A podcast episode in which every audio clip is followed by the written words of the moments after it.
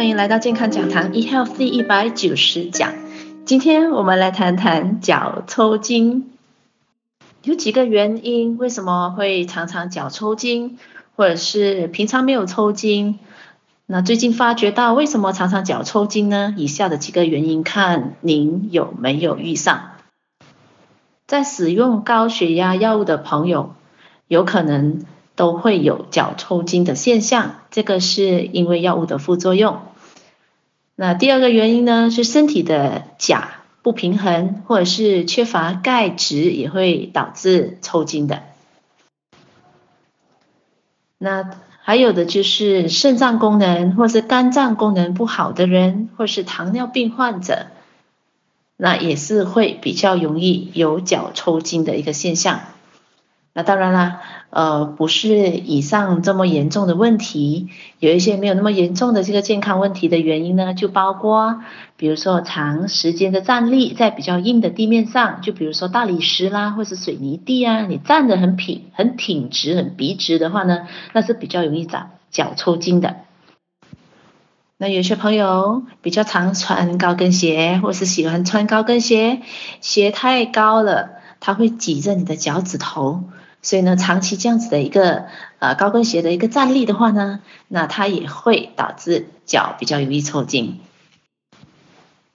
怀孕的妇女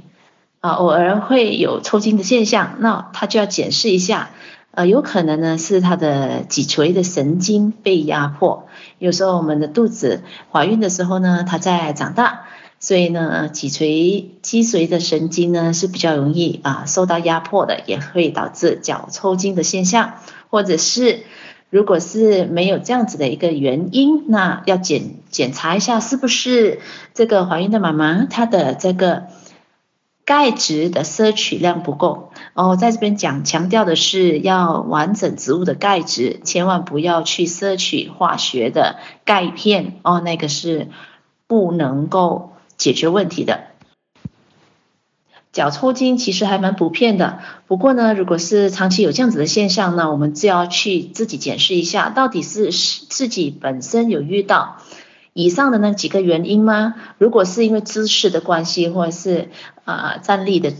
站立的地面，或者是那个呃脚的高呃这个高跟鞋的高度呢，那还好说自己调整一下就可以了。不过如果是身体的健康出现状况，身体有一些不平衡，或是我们的内部的器官会有一些健康的问题的话，那就一定要去证实它，然后呢，找出原因加以治疗了。今天健康讲堂 eHealth 第一百九十讲脚抽筋就跟您分享到这里，感谢您的收听，我是您的营养美学导师 Sydney，我们下一期再会。